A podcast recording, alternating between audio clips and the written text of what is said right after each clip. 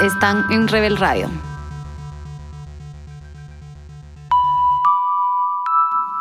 Están escuchando Rebel Radio, el podcast de Rebel Women, una plataforma de desarrollo personal y profesional para mujeres, en la cual nos reunimos mujeres de distintas mentalidades y pasiones para hacernos conscientes del poder que tenemos y desarrollarnos para crecer hacia nuestro verdadero ser.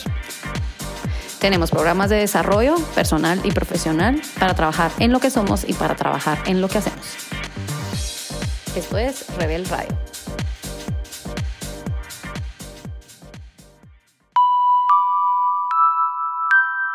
Bueno, estamos aquí en Flights de Vinoteca, en Plaza Fontavela, y nos han dado un festín, un festín, tías. Ahí vamos a poner, el video está disponible en IGTV, en YouTube y en nuestra página web, por si quieren ver lo que estamos comiendo el día de hoy. Estamos con Camila Sáenz, súper emocionadas, porque es una millennial con la que nos identificamos un montón porque es alguien que encontró su pasión, la ha puesto en acción y creo que por ahí va también tu propósito, ¿verdad? Sí. Entonces estamos súper contentas y agradeciendo siempre a Flights por recibirnos con sus puertas abiertas y con su comida deliciosa. Sí, se ve delicioso. Aquí estamos con un vinito, brindemos de una vez. a ver, por salud.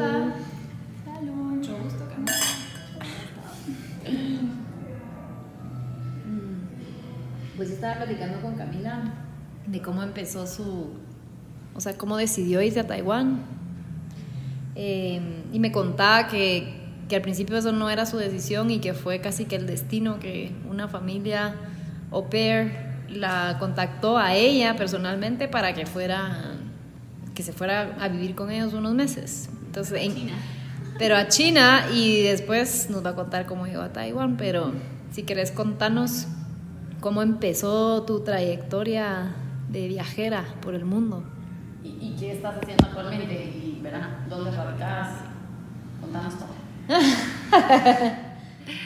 Em, pues mi idea, como te estaba contando, era irme a Francia un año a hacer au pair, a estudiar francés y después quedarme a estudiar fotografía. Eh, pero después una familia en China me contactó, me dijo que me quería ahí porque hablaba inglés y español y que me iba a gustar un montón y no sé qué. Eh, y cuando le dije a mi mamá que si me iba a China, me dijo así como, no, ¿por qué? Si tú ya hablas un poco de francés, ya está todo listo. Eh, al final la convencí y me paré yendo a China seis meses sin saber nada de chino.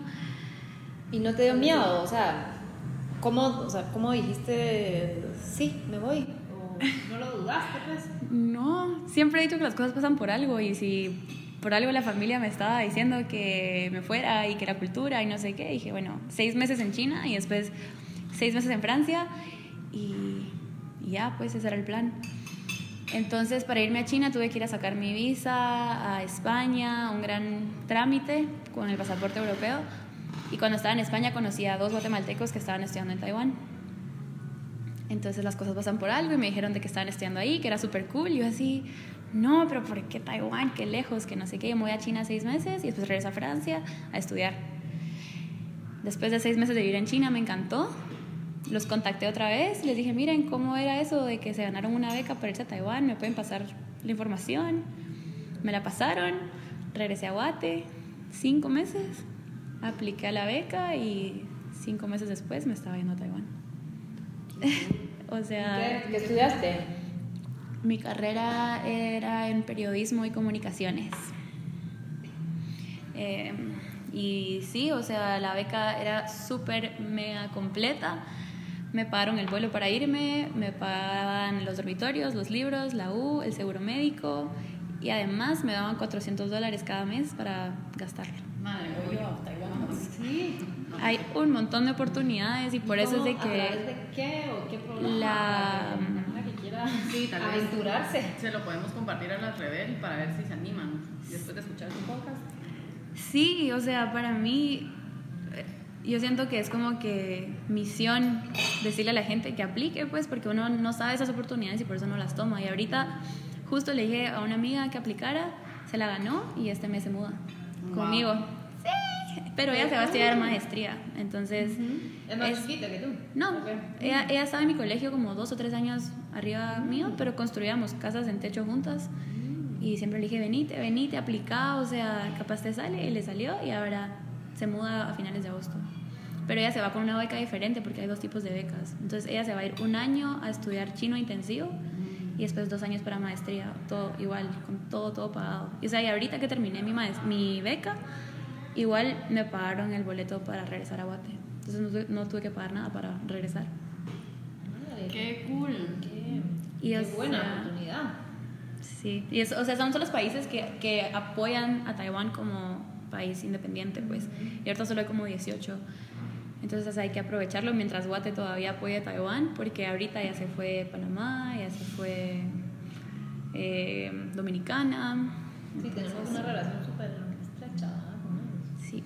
Y, por ejemplo, ¿qué actitudes o competencias, que son skills, habilidades, crees que te, que te sirvieron para poder tomar la decisión y, y no tener miedo? O si tenías miedo, igual no le hiciste caso. Mi mamá.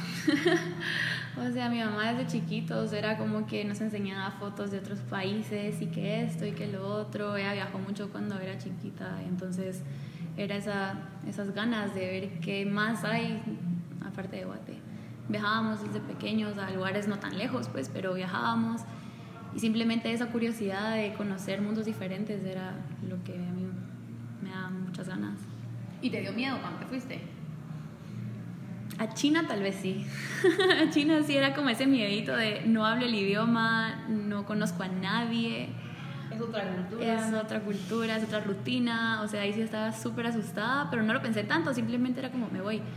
Y a Taiwán ya no tenía tanto ese miedo porque ya había estado en China seis meses y además conocía a los otros dos guatemaltecos que ya me habían hablado de cómo era la vida en Taiwán, entonces no era miedo, era más como esa emoción y esas ganas de conocer algo diferente. Súper. Buenísimo. Y es que estábamos hablando de que sus amigas en el colegio ya tenían su plan así resuelto, pues. Ya tenían la U que iban a ir y casi todas se iban a quedar acá, me imagino. Y, y tú todavía no, o sea, no sabías qué querías hacer. Y, y por eso fue que decidiste como averiguar, tal vez, como... María y yo siempre decimos, bueno, y lo dice más María que yo, que la zona incómoda o los momentos incómodos, las situaciones incómodas, esas mismas cosas que uno tiene, ¿verdad? Las, tus mismas actitudes que te incomodan, son oportunidades para que desde ahí uno poder cambiar y crecer. Y lo mismo, ¿verdad? Con las situaciones incómodas, con también las crisis existenciales o el no saber, ¿verdad?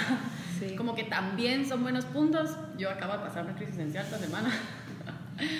Y cabal son los momentos perfectos para aprovechar y darte cuenta qué verdaderamente te gusta, qué no te gusta y un poco poner todo en confianza yo al universo y cada uno en la confianza a, a lo que crea, ¿verdad? Y saltar y decir, bueno, órale, experimentemos y vámonos, porque en realidad es bien poco lo que podemos controlar, ¿verdad? Entonces creer que controlar un futuro de, bueno, entonces voy a ir, voy a hacer, ¿verdad? Y tal y tal y tal y tal. Si uno no se arriesga, pues sí, tal vez sí es bien fácil mantenerlo controlado, pero si verdaderamente quieres explorar y experimentar, pues sí hay que salirse a esa zona incómoda. Contanos de tus zonas incómodas. ¿no? Y qué aburrido no poder contarle, ¿sabes? Eso pienso yo, como no, no poder contar una experiencia porque no te atreviste. ¿sabes? O sea, uno tiene tantas... Yo, yo siempre he querido ir a Asia, por ejemplo, yo no lo he hecho. Ya te- tienes casa. Te admiro. vámonos a María. y María en Taiwán. Vamos a encontrar nuestro Ikigai. No, ya lo encontramos, pues, pero... Sí, pero que, o sea, yo sí te admiro porque como que uno, uno tiene muchos sueños, ¿verdad? O sea, de cosas que quiere y, y tal vez no es como algo concreto de esto es lo que quiero, pero solo el hecho de saber que querés algo más y actuar sobre ello, tomar eso- esos pasos, o sea, no es fácil, no es para todos y creo que por eso pues estás aquí y por eso hiciste todo lo que has hecho. Entonces queremos seguir oyendo tu historia. Em, sí, o sea, yo estoy consciente de que cuando uno le da ese miedito de hacer algo, uno tiene que hacerlo. Porque si no, uno siempre se va a la, y si yo hubiera. Y siento que si uno se quita esa palabra de, de nuestro vocabulario, a las cosas cambian tanto. Entonces, no sé, simplemente es como que hacerlo sin pensarlo dos veces y es como, yo siempre dije, ok, voy a estudiar en otro lado y voy a aplicar una beca, no sé dónde, no sé cómo, pero eso es lo que quiero y... Y la cosa es que cuando apliqué a la, a la beca de Taiwán, también apliqué a una beca en Corea del Sur y también me la gané y era una beca completa. Entonces, o sea, oportunidades hay, pues. Sí. Pero... Y sí hay que o sea, obviamente hay que meterle ganas, ¿verdad? Y, y tú hiciste unas aplicaciones y te moviste, o sea, no es como que te va a pasar, ¿verdad? O sea, hay que moverse hacia lo que querés. Pero sí, llegué a Taiwán y era así como, ok, no conozco a nadie. Me recuerdo que mi primera noche no tenía cama, o sea, me llevaron a los dorms de la U, pero dormí como en un tipo de catre. El día siguiente tuve que ir a Ikea a comprar un colchón. Eh, no entendía nada, yo así como, ok, ¿será que hice lo que tenía que hacer? O sea, no hablo el idioma, no tengo amigos. Pero pues sí, así, poquito a poco, es como, uno es la única manera que uno aprende, porque si uno se queda con la misma gente, hablando de los mismos temas de conversación, hasta ahí, Hasta para ahí. Sí, a mí sí me dio miedo. Yo fui súper buena estudiante en el colegio y tenía, o sea, pude haber optado por una beca y creo que no lo hice porque sí me dio miedo. Fíjense. Así que qué cool. Bueno, siempre desde que concebimos a Rebel lo pensamos en que sea este espacio de mujeres de distintas mentalidades y pasiones para hacernos conscientes del poder que tenemos, aprendiendo eh, de la experiencia de las demás mujeres y hacer algo con ese poder que tenemos, ¿verdad? Y sobre todo ponernos en un proceso de desarrollo constante, tan solo para siempre, para poder ir creciendo hacia esa versión exponencial que podemos llegar a ser. Entonces, Camila, ¿qué versión exponencial crees tú que, que, que puedes llegar a ser? ¿O en qué te gustaría trabajar o desarrollarte? ¿O en qué estás trabajando constantemente? Y puede ser- la historia de la foto. A través de la foto, por ejemplo, ¿verdad? ¿Cómo ¿verdad? te descubrís Ala. o tu técnica, lo que sea? Siento que lo de la foto para mí empezó desde que me fui a techo, cuando tenía 16 años, y me di cuenta que tomando fotos podía ser como una herramienta para darle voz a la gente que no la tiene en Guate. Entonces yo venía con mis amigas y le decía, miren, así viven ellos, miren, esta es su casa, miren, así es como se visten, o sea, la ropa que nosotros no usamos se la podemos donar a ellos.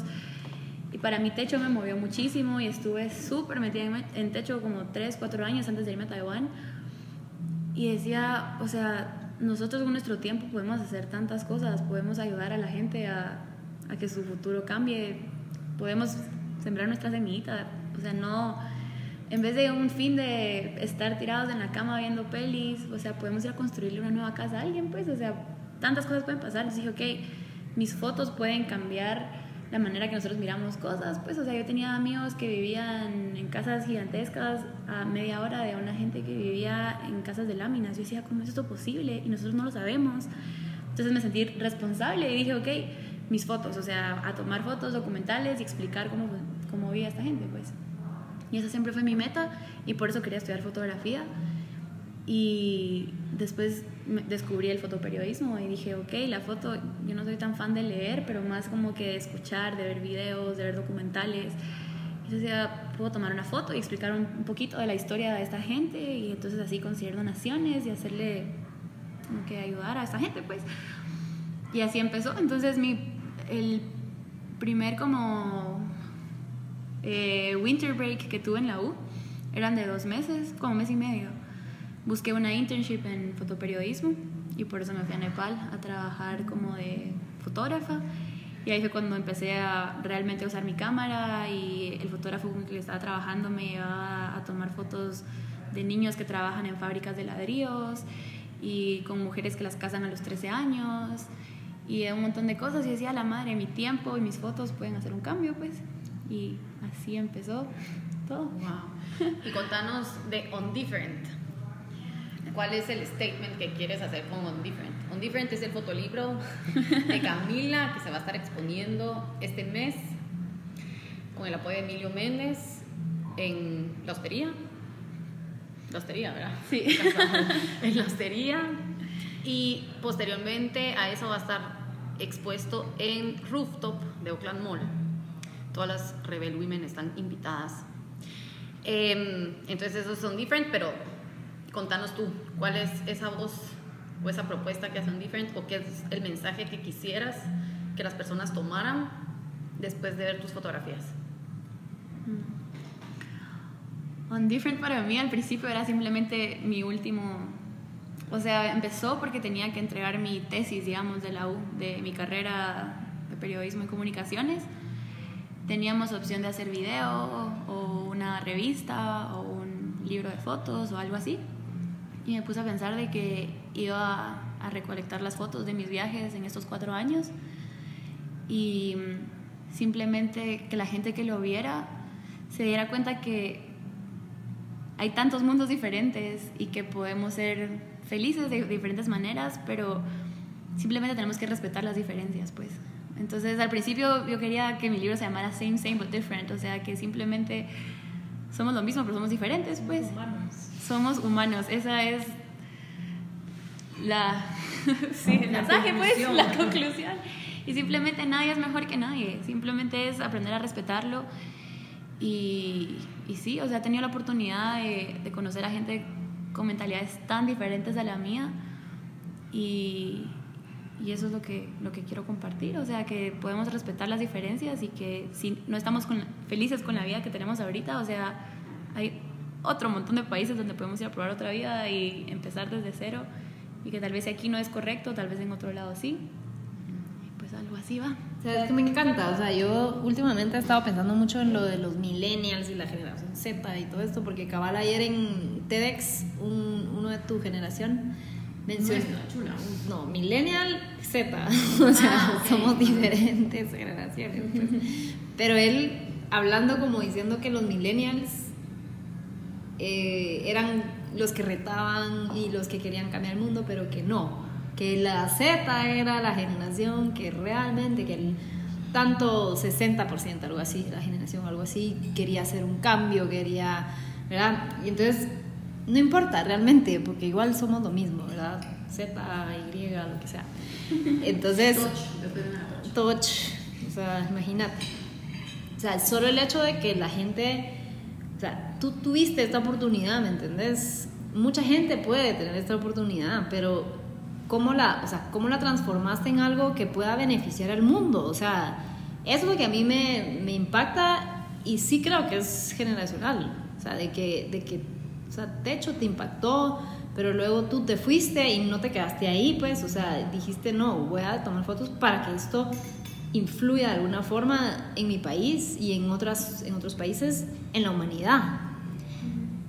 Y no sé, estoy full pensando en eso porque sí es, un, es cierto, o sea, sí es algo que, que todos eh, nosotros nos importa como no solo hacer las cosas por hacerlas, sino para influir, ¿va? Sí, estuvimos hablando con personas baby boomers, ¿va?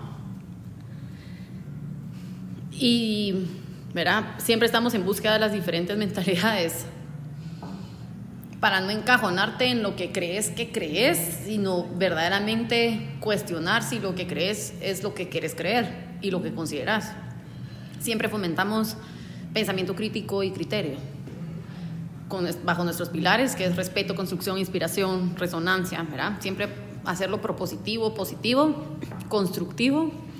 Pero si veíamos o vimos, concluimos después de esa plática con, con estos señores, señoras y señores, es que esa generación está, estaba buscando, y ellos siguen buscándolo, hacer las cosas bien.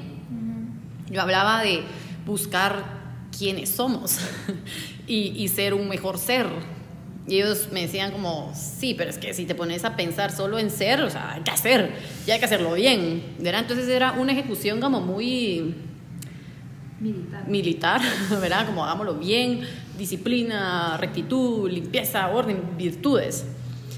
Después venimos, pues ya actualmente, ¿verdad? Los millennials que tenemos como mil y un sueños por hacer. Y pues la generación Z que se supone que ya son los que van a concretar. ¿Cómo concretas tú? ¿Verdad? ¿Cómo dices, bueno, voy a buscar este internship? ¿Cómo haces que se pase a, bueno, me meto a internet y busco y aplico y hago? ¿Cómo le haces? ¿Verdad? ¿Qué, qué consejo les podrías dar a las mujeres de Rebel para... De todas las generaciones. Accionar. Pues porque, ¿verdad? Te querías ir a otro país y aplicaste a Taiwán. Te querías ir a hacer un internship en fotografía y te fuiste a Nepal. Y has recorrido por 33 países. Creo que eso es importante mencionar, ¿verdad? Entonces, ¿qué haces para, como para motivarte a decir, bueno, hagámoslo, pues? Hola, qué difícil.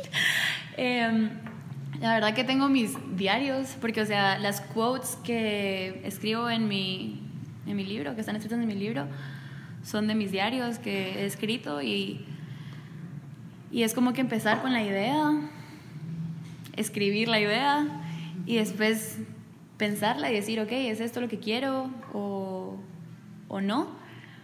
Y siento que poco a poco las cosas van pasando como tienen que ir pasando y simplemente es escuchar como que esas señales o como uno le quiera decir, porque o sea, así como yo conocí a los guatemaltecos en España y que me dijeron que me fuera a Taiwán, o sea, digamos, después de Nepal yo no sabía qué, ¿verdad? O sea, yo había entendido que me encantaba tomar fotos y que poder donar mis fotos a las ONGs para sacar a los niños de como child labor y todo eso, era así como, wow. Dije, ok, ¿cuál es mi next step? Pues, o sea, ¿qué quiero hacer después? y no encontraba nada que me gustara en Asia. Me junté con un profesor y el profesor me dijo, ¿y por qué no te vas a algún, lugar, a algún lugar en África? Pues y yo, no, que qué lejos, que no sé qué. Pero entonces ahí es cuando yo escucho mis señales y digo, ok, si él me lo mencionó, es por algo. Y dos semanas después estaba subiéndome al avión para Kenia.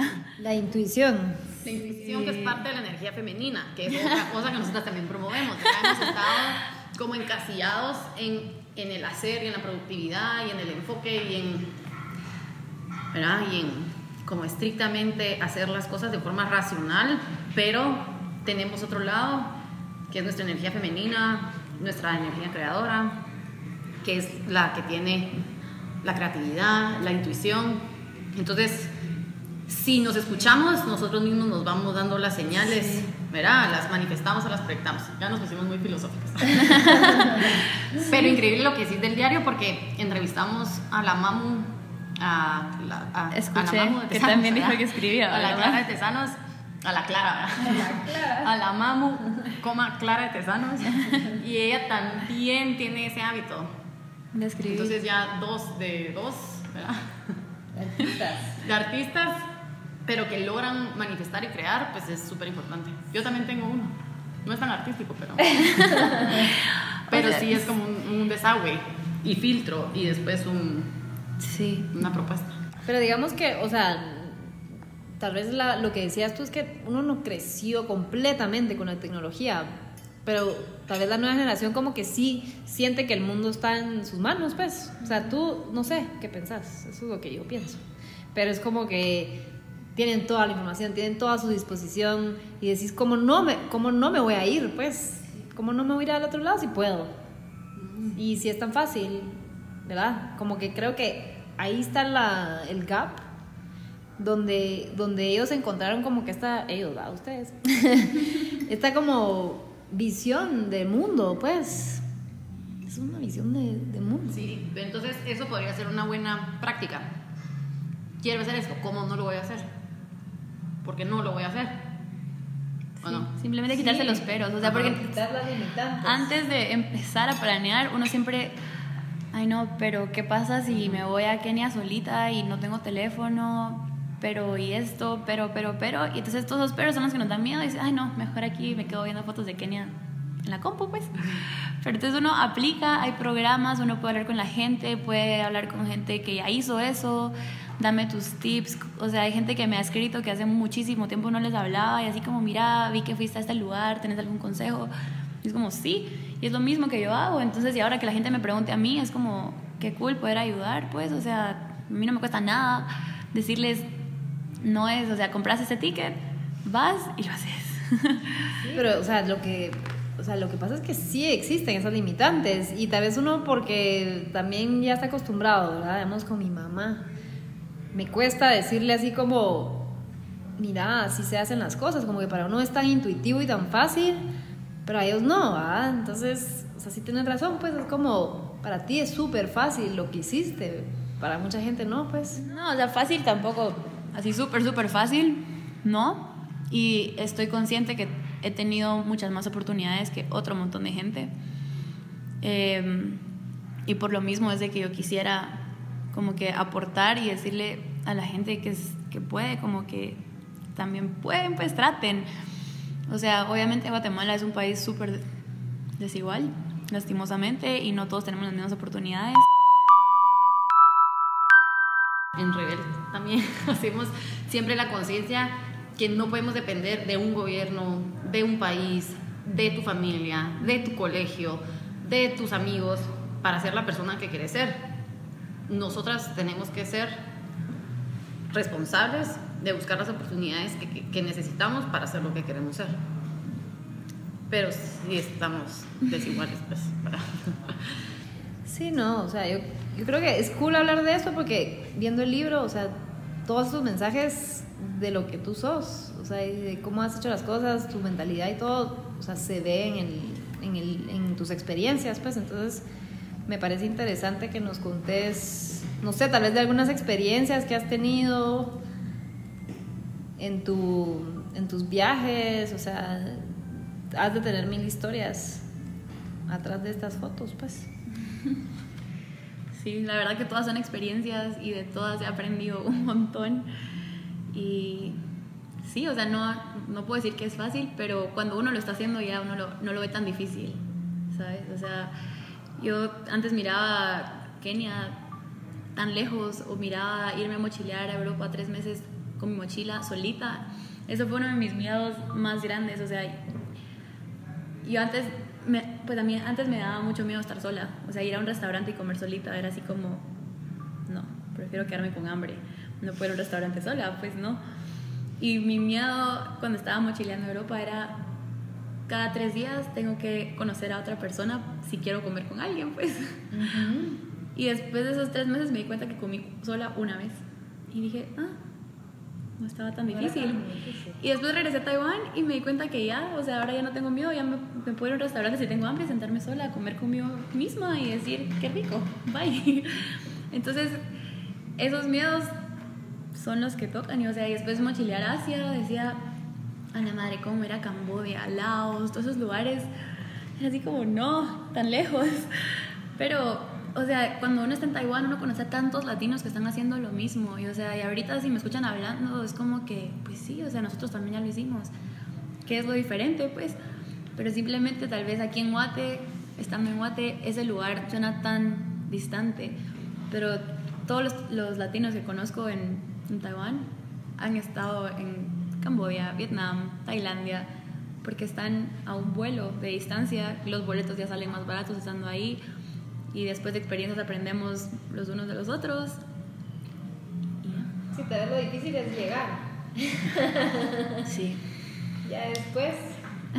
sí. Pero es importante, si tenemos miedo, la forma de quitarnos el miedo es haciendo lo que nos da miedo. Sí. Porque entonces ahí nos damos cuenta que no es tan grave, ¿verdad? Una vez latente en nuestra vida, ¿qué es lo peor que nos puede pasar?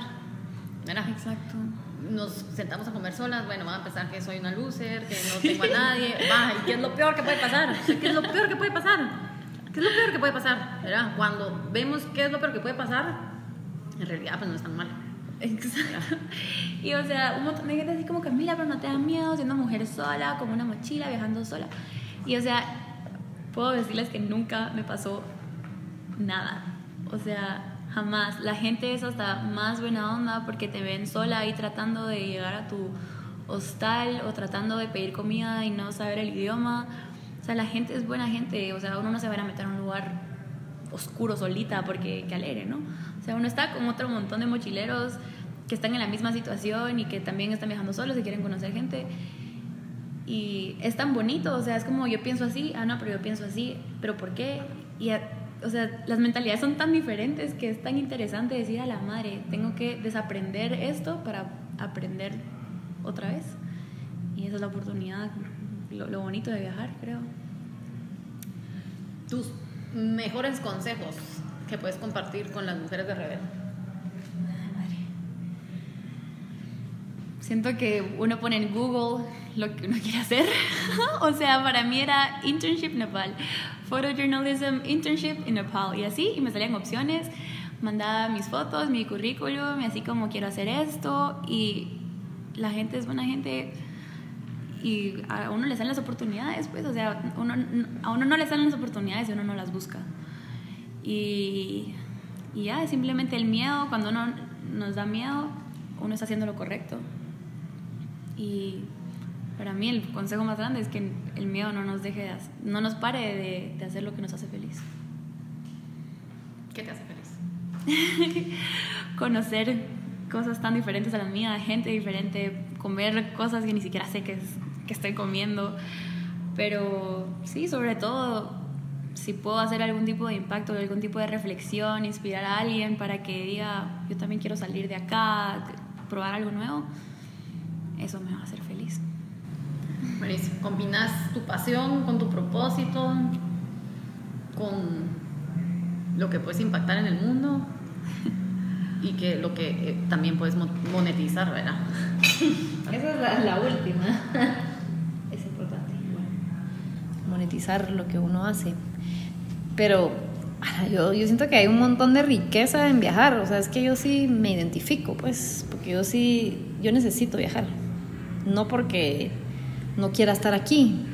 Simplemente es que me, me enriquece estar expuesta a otras cosas, o sea, a otras culturas, a otra comida, a otras formas de pensar que a uno le expanden, le expanden la mente, pues, ¿verdad? Y, y creo que con tu, o sea, con este como reportaje que hiciste, eh, creo que capturas un montón de esas cosas, pues, como que te cambió la, la mente un poco, ¿verdad? De, cómo mirabas las cosas.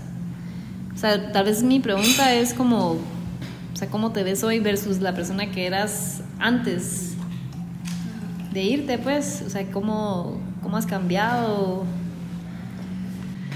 Siento que las cosas más importantes es que antes me importaba mucho más lo que pensaba la gente de lo que iba a estar haciendo o lo que no iba a estar haciendo.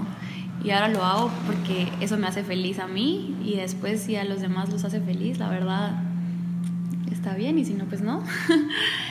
También siento que aprendí a respetar un montón las diferencias.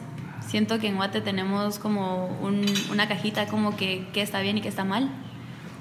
Y siento que después de haber estado en tantos lugares donde las cosas que en Guate estaban bien y en otro país estaban mal, y al revés, o sea, que en Guate estaban mal, pero en otro país estaban perfectamente bien, y decía, ala, simplemente aprender a respetar las diferencias. Esas son las dos cosas, digo yo. Sí, sí, porque, o sea, tampoco como dice Majo, o sea, nosotros respetamos las diferencias de cada una, o sea, no necesariamente todas van a querer viajar, ¿verdad?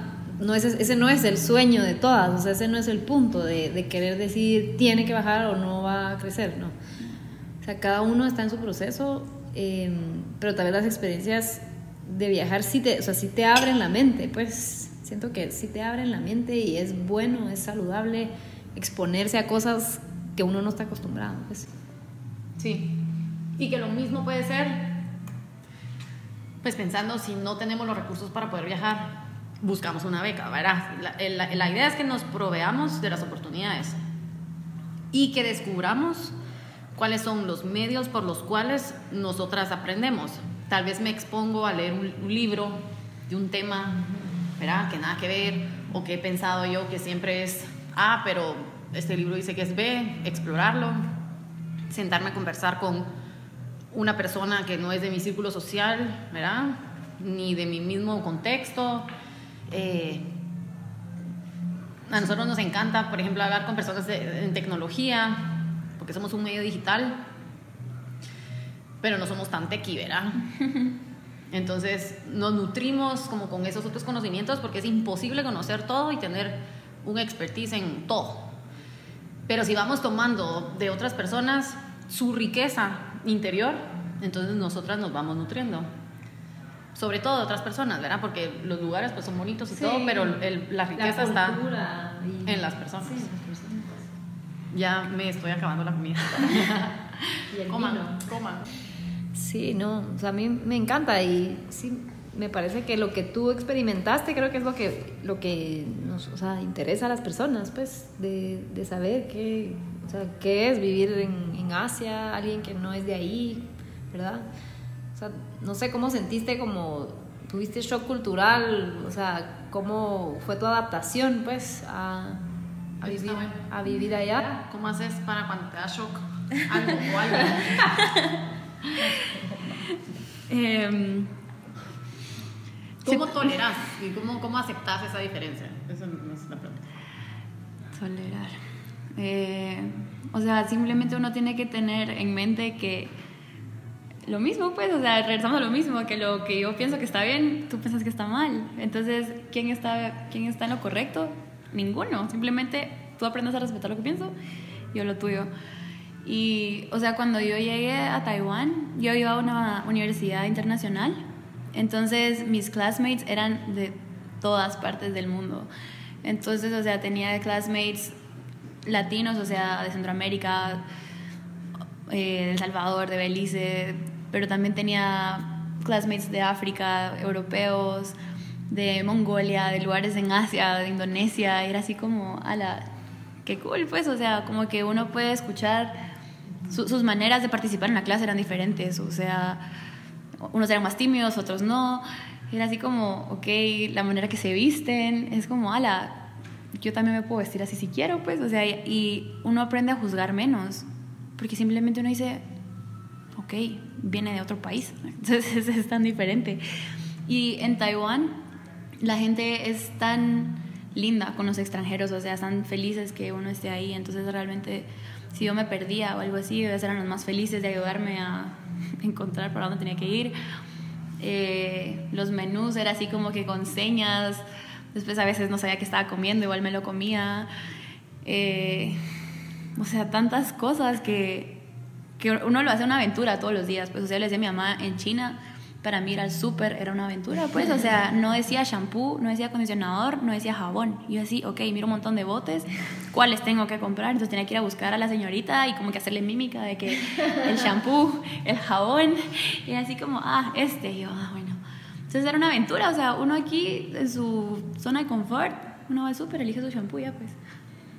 Entonces, uno lo ve como una aventura y entonces es mucho más divertido, o sea, no, no lo ve como algo difícil, sino es como, a ver, ¿qué me toca hoy? Y, o sea, y ahorita, después de cuatro años de vivir en Taiwán, todavía hay cosas que así como, pero ¿cómo? O sea, y ahorita regreso a Guate, después de tanto tiempo, es, es mi segunda vez desde que me fui, y hay cosas que todavía digo, a la no sé, o sea, ver gente en la calle pidiendo dinero, eso no se ve en Taiwán, o sea, en los semáforos y regresar a esta realidad, es como no, o sea, no, no se mira la misma cantidad de gente caminando en la calle, es, es diferente, entonces uno aprende y eso es lo bonito.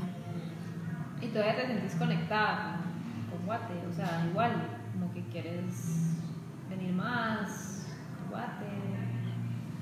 Ay, yo, ¿O de qué forma? no, nada que ver, yo, ¿De o qué sea... forma te querés conectar con Guate? Mi, o sea, yo siempre he dicho que yo quiero regresar a Guate cuando sepa que puedo hacer algún tipo de cambio, algún tipo de reflexión. O sea, ahorita estoy contenta de que si esto nos abre la mente a otros mundos, es como que bonito, pues, pero o sea, no, ¿quién soy yo para hacer eso? Pues entonces el libro dice lo que, lo que he hecho, pues.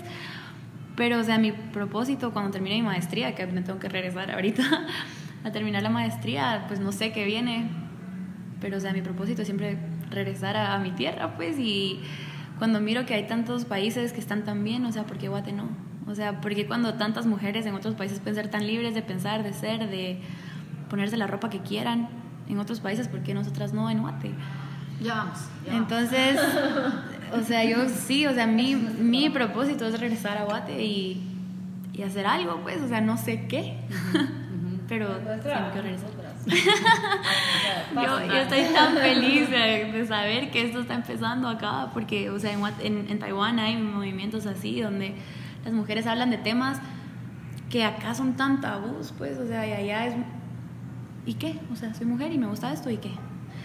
Es como, a la gran, en Guate también tenemos que ser así. Entonces, sí, o sea, yo sí quiero regresar a Guate, o sea, yo amo Guate y, y no, no, no me veo no regresando, pues. Sí, cabal. El, el cambio, pues el cambio empieza en uno mismo. Hoy, por ejemplo, que mi hija chiquita se enfermó, nos tocaba ir a hacer un voluntariado a un colegio en donde desarrollamos a niños y niñas de 15 años. Y no fui porque dije, ¿cómo voy a ir a desarrollar a otros niños cuando mi niña está enferma? Como que si uno quiere cambiar algo, tiene que empezar con cambiarse a uno mismo.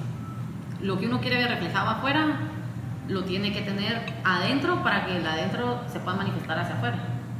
Entonces creo yo que pues empezamos en nosotras y con propósito haremos que más mujeres resuenen junto con nosotras. Y otra cosa que se me vino cuando tú estabas hablando es no dar por sentado lo que creemos. Hay, una, hay un quote que dice, solo, bueno, hay un quote, ¿verdad? Que dice, yo solo sé que no sé nada, pero aún sé más que aquellos que les interesa saben, pero no es ese quote que quería decir, sino es, solo quiero estar seguro que, es algo así, solo quiero estar seguro que lo que pienso hoy, mañana no sé si lo voy a pensar. Esa es la idea. No hay nada seguro. Si alguien se sabe el quote, manden del, del episodio, por favor. Entonces es, es lindo porque yo he cambiado mi forma de pensar hablando con tu papá, que es fan también de Rebelde. eh, me decía como, pero es que esa, o sea, como así que no es así, ¿verdad? Que ya no es así, como que si usted siempre es usted. Yo, y uno siempre es uno, pero sí adopta, aprende y desaprende creencias, programas, pensamientos. Y lo lindo, creo yo, es mantener esa flexibilidad de uno mismo, de darse el chance de seguirse autoconociendo siempre y decir, ah, esto ya no me, ya no me cuadró, ¿verdad? Y hoy pienso así. Exacto. Que no es incoherencia, sino es humanidad. Simplemente estar abierta a los cambios. Nos vamos a Taiwán. Están tan bienvenidas. Taiwán. Sí. 2019. A la, allá serían tan bienvenidas. Mi grabación, junio 2019. Ahí las quiero. Buenísimo. Muchas gracias. Bueno, al comer se ha dicho, pues, terminamos de comer. Camille fuera.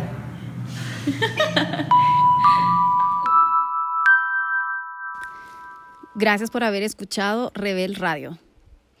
Gracias por habernos acompañado. Pueden suscribirse, recomendarnos, escribir un review. También pueden revisar todo el contenido que generamos en nuestra página web, rebelwomen.com, y pueden seguirnos también en Instagram.